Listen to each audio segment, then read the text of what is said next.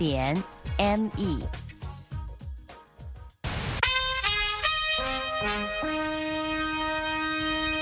美国之音现在继续播送中文节目。美国之音时事经纬。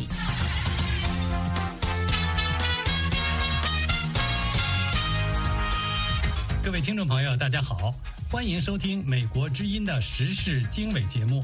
今天是中国时间一月二十号星期六，我是齐永明，在美国首都华盛顿播出这次节目。美国驻日本大使伊曼纽尔周五在横须贺海军基地表示，美日两国将研究利用日本船厂维修美国海军军舰的可行性。他说，在日本进行维修可以帮助美国在东亚保持更多舰船的战备状态。美国参议院银行委员会首席共和党成员蒂姆·斯科特说：“他说，我们不能让中国继续其恶意活动，窃取美国的创新技术，用于推进其快速发展的军力。”澳大利亚智库的研究报告显示，油管上庞大的频道网络利用人工智能宣传亲中反美。一名华裔学生说：“这个澳洲的华人社会是很大程度上被中共掌控、是监控。”更多新闻内容，欢迎收听。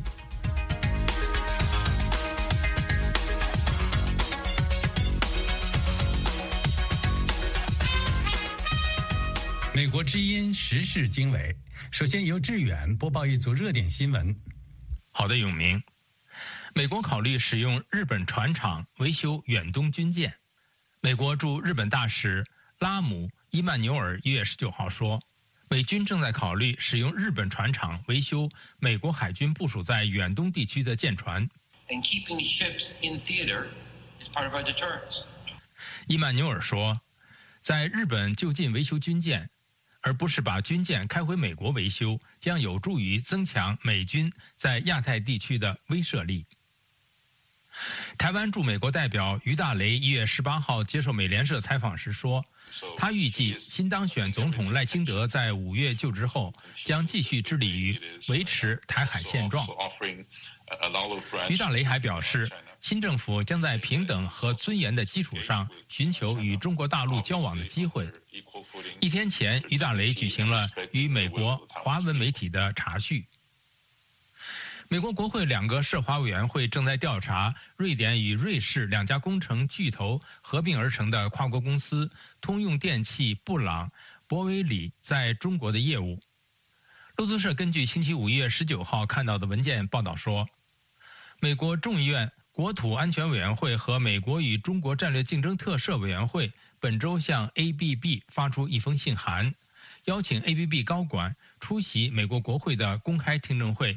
解释澄清该公司与中国一家国营企业的关系，因为这一关系引起美国国会委员会的重大关切。No, we don't seek war. We don't think that we are at war. 五角大楼副发言人辛格周四在例行记者会上被媒体问到美军在也门是否处于战争状况时，回答说：“我们不寻求战争，我们不认为我们处于战争状态。”美军周四对也门胡塞武装十四个已进入发射状态的导弹发射点进行了空袭，随后又打击两枚瞄准红海南部的胡塞反舰导弹。美国总统拜登表示，针对胡塞武装的打击行动将会持续下去。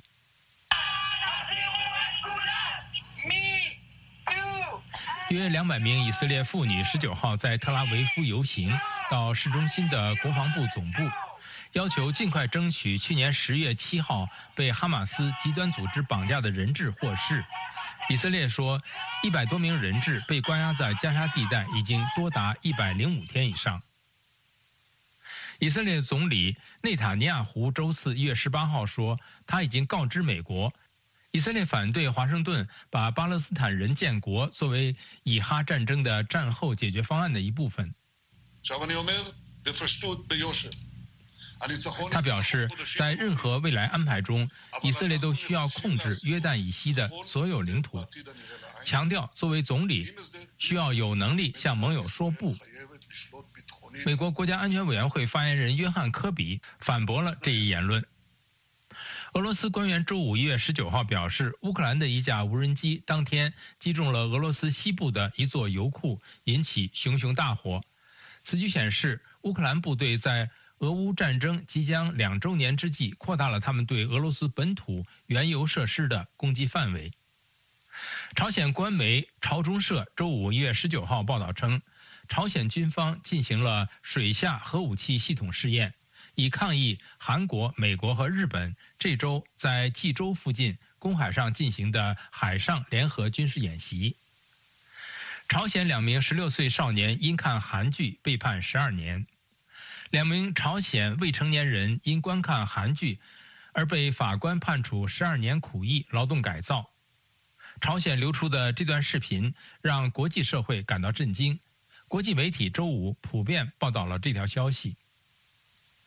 日本的月球狙击手准备在周六一月二十号午夜登陆月球。日本希望利用精准的定位技术，成为第五个在月球崎岖表面成功实现软着陆的国家。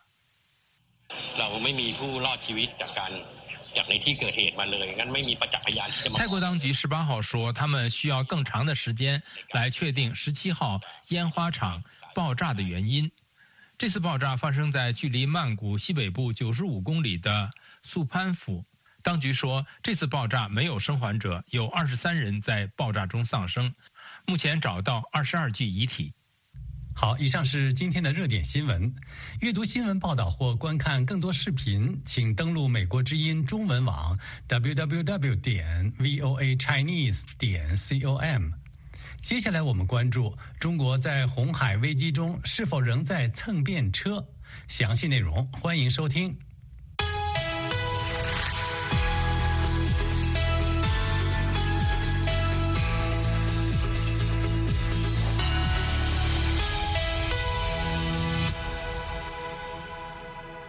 美国之音时事经纬：美国星期三将也门胡塞武装重新列入恐怖组织名单。中国近日也罕见地批评胡塞武装，但仍没有采取实质行动。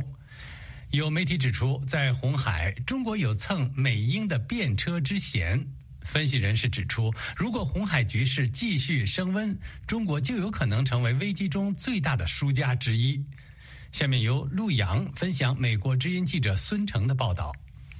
在长达近三个月的恐怖袭击之下，红海这一最繁忙的国际水道。已经陷入近乎瘫痪的状态。英国石油巨头壳牌石油公司本星期二一月十六号宣布暂停所有通过红海的石油运输，这是国际大公司避开这一国际贸易枢纽的最新一例。胡塞武装去年十一月发动恐怖袭击之后，中国曾一直不谴责胡塞武装，只笼统地表示反对袭扰民用船只的行为。但是鉴于危机不断升温。中国最近似乎开始调整立场，公开点名胡塞武装。不过，在另一方面，中国依旧没有采取任何实质性行动。中国外长王毅最近甚至暗示，美英对胡塞武装的打击从未获得安理会的授权。中国是世界第一大贸易国，一百四十多个国家和地区的主要贸易伙伴，曾连续多年位居欧亚之间最短的红海以北苏伊士运河的最大客户。英国《每日电讯报》在星期二的一篇评论中说：“如果说美英打击胡塞武装是帮中国领导人习近平，那是有点夸张了。但归根结底，是中国其经济依赖于中东稳定的石油和天然气供应，以及全球航运畅通。”这篇题为《西方正在红海保护中国的切身利益》评论文章说：“习近平蹭了英美海军保卫全球贸易的便车。”虽然胡塞武装声称只袭击与以色列有关的船只以及英美的船只，但是鉴于国际海运在国旗悬挂、船员国籍、所属公司、目的地等等诸多方面的复杂性，要其完全准确识别这些错综复杂的关系，远非易事。但是，分析人士指出，胡塞武装的袭击不但严重冲击国际经济。同样令人担心的是，这还可能引发更大规模的地区冲突。大西洋理事会中东项目非常驻研究员艾哈迈德·阿布杜认为，如果中东冲突扩大，中国可能是最大的输家之一。不过，阿布杜说：“目前我们还看不到对中国商业造成巨大损害，原因很简单，这还是小规模的孤立的冲突，不是区域性的。”大西洋理事会的阿布杜进一步分析说：“如果油价涨到二百五十美元一桶，或者中国的一带一路项目遭袭击等等，那就另当别论了。但目前还没有达到那个地步，所以中国还有回旋余地，仍有空间与事件保持距离。”就十分敏感的国际原油价格来说，自胡塞武装发动袭击之后。国际油价有所上涨，但只有大约百分之四。星期二，一月十六号，德克萨斯中质原油价格较上星期五还下跌近一美元，每桶七十一点七八美元。哈马斯十月份袭击以色列之后，当时的价格大约在每桶八十四美元的水平。以上的分析报道是关于中国在红海危机中是否仍在蹭便车。接下来，美国之音为您带来的是美国参议院呼吁强化经济安全，防止中国窃取美国创新高科技。详细内容欢迎收听。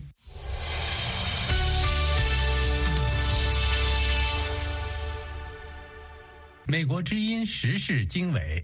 美国参议院银行委员会两党领袖周四一致表示，由于中国不按规矩行事，已经窃取了美国许多先进技术，现在必须采取行动，强化美国经济安全政策，并说服其他国家加入这个努力。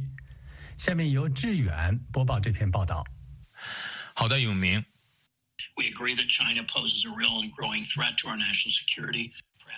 参议院银行委员会主席。谢罗德·布朗说：“我们一致认为，中国对我们的国家安全构成了真正的、日益严重的威胁。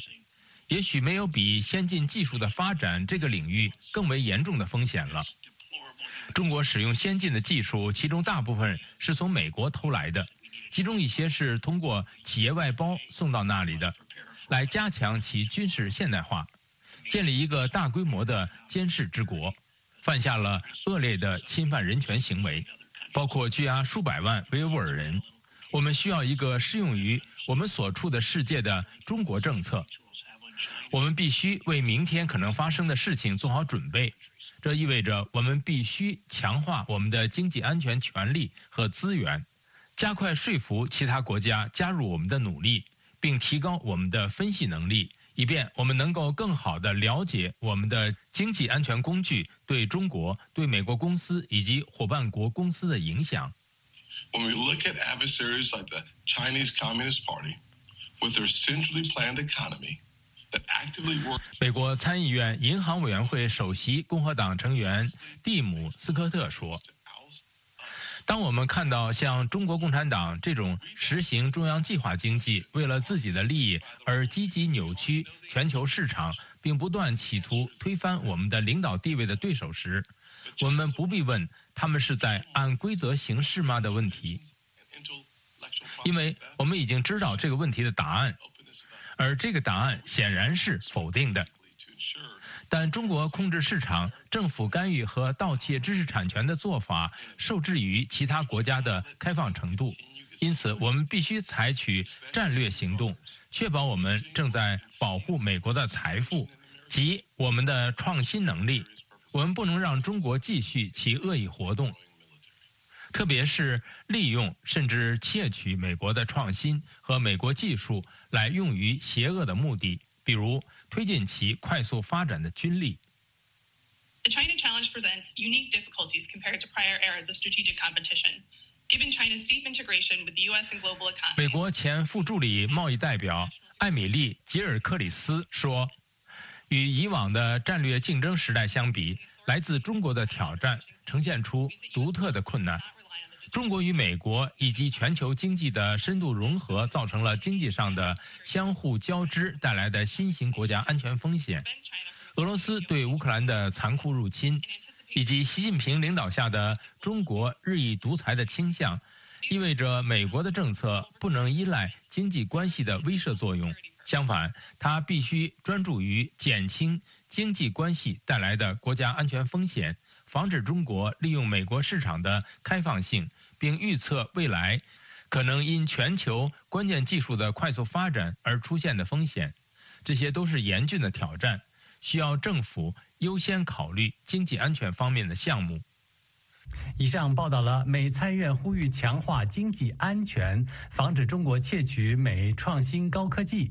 接下来是美国之音时事大家谈节选，谈习近平说要长牙带刺，这展现了中共领导什么样的语言魅力？详细内容欢迎收听。在变化的时代，世界似乎充满不确定性。我们所闻并不反映我们所见。我们寻求事实真相。当我们只被告知故事的局部时，我们失去了信任。在危机时刻，我们的梦想、希望和期盼明天更美好的祝愿，赖于新闻自由。在美国之音。我们为您带来的报道，是人们冒险去观阅的。我们把世界连接在一起，并伴以事实真相。在美国之音，我们向您展示完整故事。美国之音时事经纬。中共总书记习近平近日在党校一个专题研讨会上说：“金融监管要长牙带刺。”这四个字被舆论热议。无独有偶，现为习近平幕僚长的蔡奇曾在北京下令清理低端人口时，也说过“就是要真刀真枪，就是要刺刀见红”的言论。这样的词语跟习近平提倡的国家治理现代化和法治化是否矛盾？接下来是《时事大家谈》节目主持人陈小平采访台湾龙华科技大学助理教授赖荣伟博士的片段。这些语言究竟是接地气，还是代表中共倒退变成了一个会党？它与习近平提倡的国家治理现代化和法治化呢，是否矛盾？这个习近平啊，二零二二年在回复这个沙特中文学习者代表的时候呢，啊，有一封信啊，他们有一句话，他说：“语言是了解一个国家最好的钥匙。”那么呢，我们按照习近平这个话的这个思路呢，就用习近平和蔡奇的语言啊，作为一把钥匙去打开观察中国的大门。那么你打开这个大门之后，您看到了什么呢？我看到的就是一个想要企图弱化民智的一种所谓的中国特色的，要不然我把它讲清楚啊，叫做习近平新时代中国特色的语言呐。哦，这这句话实在是太绕口了。习近平新时代中国特色的语言，基本上呢，它就是一种语言呢，反映的就是当权者的利益，语言就是被建构出来的。他这样的一个信源呢，根本就是要来弱化民智，他要来，他想要在信念、信仰跟信心这三个层面掩饰这三个到在目前中共政权的不安，然后呢，企图让人民呢在精神到行动上面跟现在的习近平站在一起统一标准。那其实这个语言的背后充满了矛盾啊，这也代表一件事情。我在看这件事情的时候呢，我又想到了啊，今天这个主题，我也想到了说，在一两年前，这个习近平也在这个党的干部里面在推动这个学习党史的运动，讲了半天都是跟党的干部有关，也就是说，他认为党的干部里面有出现了跟人民利益不一致的现象，有出现了上有政策下有对策，有出现了。所谓的他们认为的资本主义腐败的现象，所以说呢，他想要借由这种类似延安整风的这种东西啊，他想要哦让这个党的能够跟民众在一起。那说到底，他其实这样的运动、这样的语言的背后，就是符合了吃党的大锅饭，不要砸共产党的锅了。其实根本就是福音他的中共的统治，但是他发现了党的干部。哦，包括他今天在讲的党长牙这个带刺这个东西，啊，它其实是发现了党在整个市场上，在社会上有所谓的贪污腐败。那说到底，他耽误的就是他自己中共政权不稳定。所以呢，我觉得这根本就是一种弱化民智。各位听众，以上是美国之音时事大家谈节目嘉宾台湾龙华科技大学助理教授赖荣伟博士的访谈节选，嘉宾的观点不代表美国之音。时事大家谈邀请知名观察人士就最新时政议题进行分析、发表见解，敬请关注美国之音时事大家谈节目 www 点 voa chinese 点 com。接下来我们关注的是分析报道：奥智库发现庞大网络利用 AI 宣传亲中反美。详细内容欢迎收听。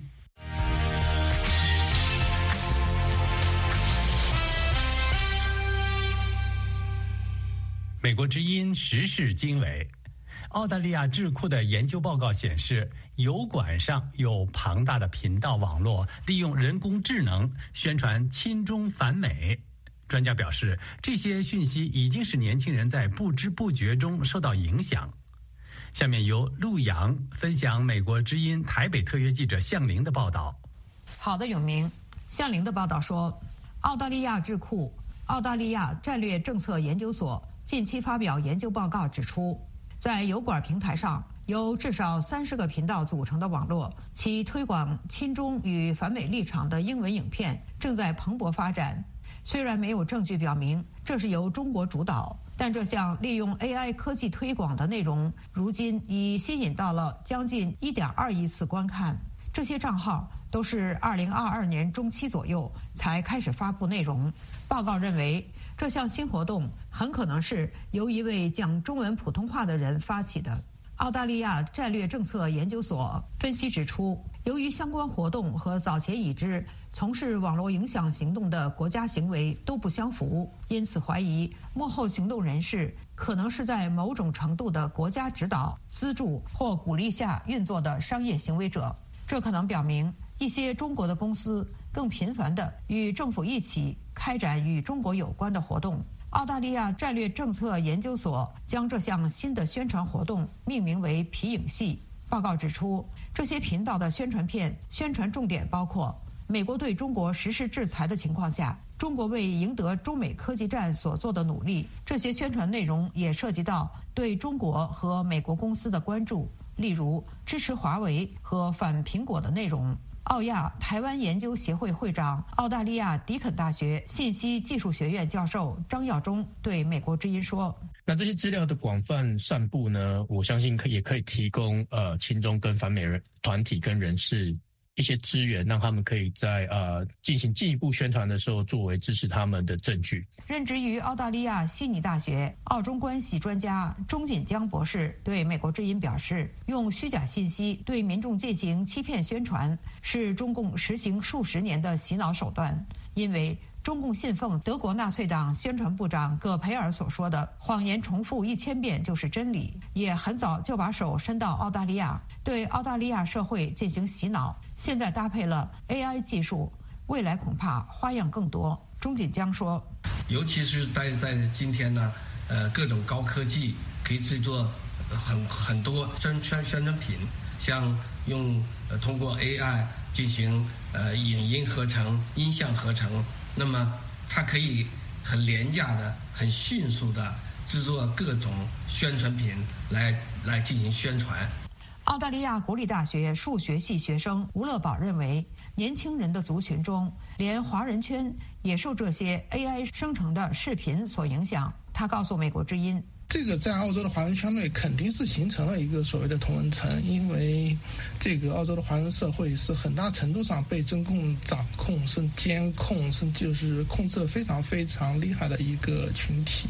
吴乐宝指出，只要是涉及台湾、西藏、维吾尔、香港、法轮功等敏感话题，华人圈的意见都非常一致，可见受到的影响不小。他表示，澳大利亚政府。对这种破坏民主的言论有其防御机制，但是基于言论自由，防御的效果相当有限。有名，以上陆洋分享的报道是关于庞大网络利用 AI 宣传亲中反美，专家评论年轻人不知不觉受到影响。接下来我们一起了解战争下的乌克兰。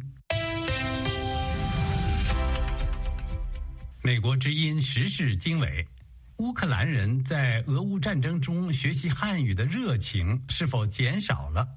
美国之音记者武阳在吉福的汉语培训机构新山语言学校采访了该校负责人，了解为什么乌克兰学生减少了近一半。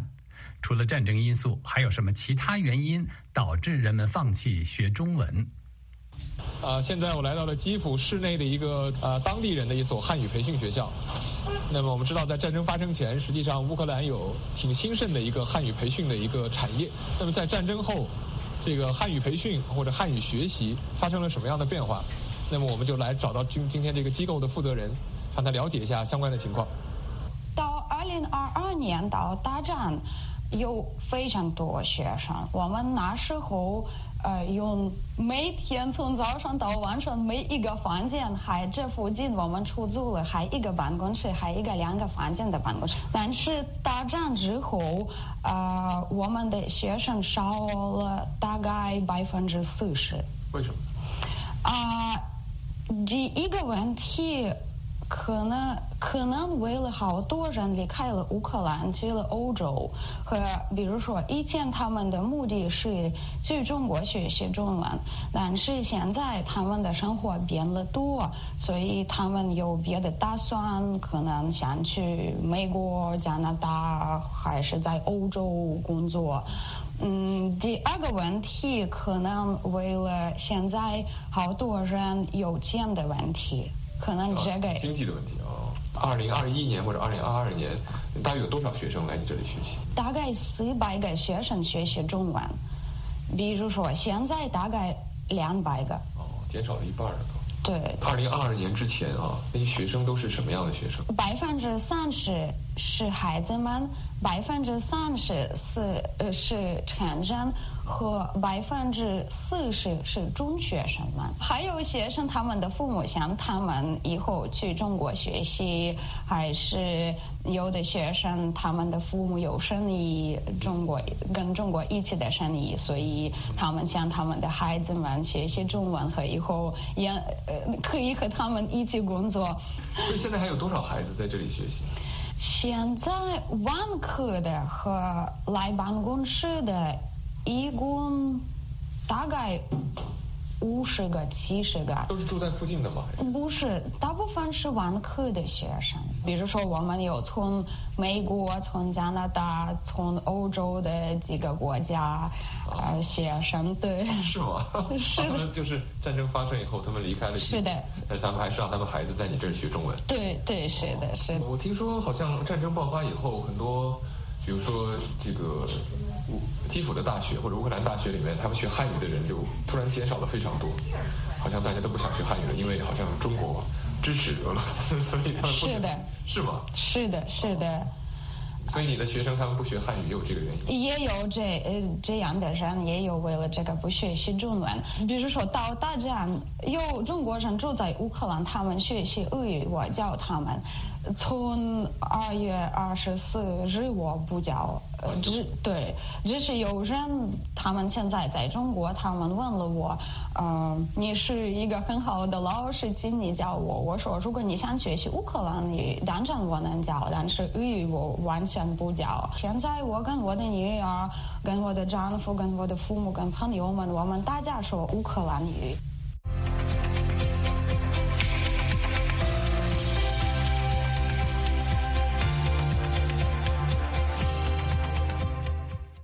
听众朋友，以上是美国之音在乌克兰的采访报道。收听其他音频或观看精彩视频，阅读更多新闻和深度报道，请登录美国之音中文网 www 点 voa chinese 点 com。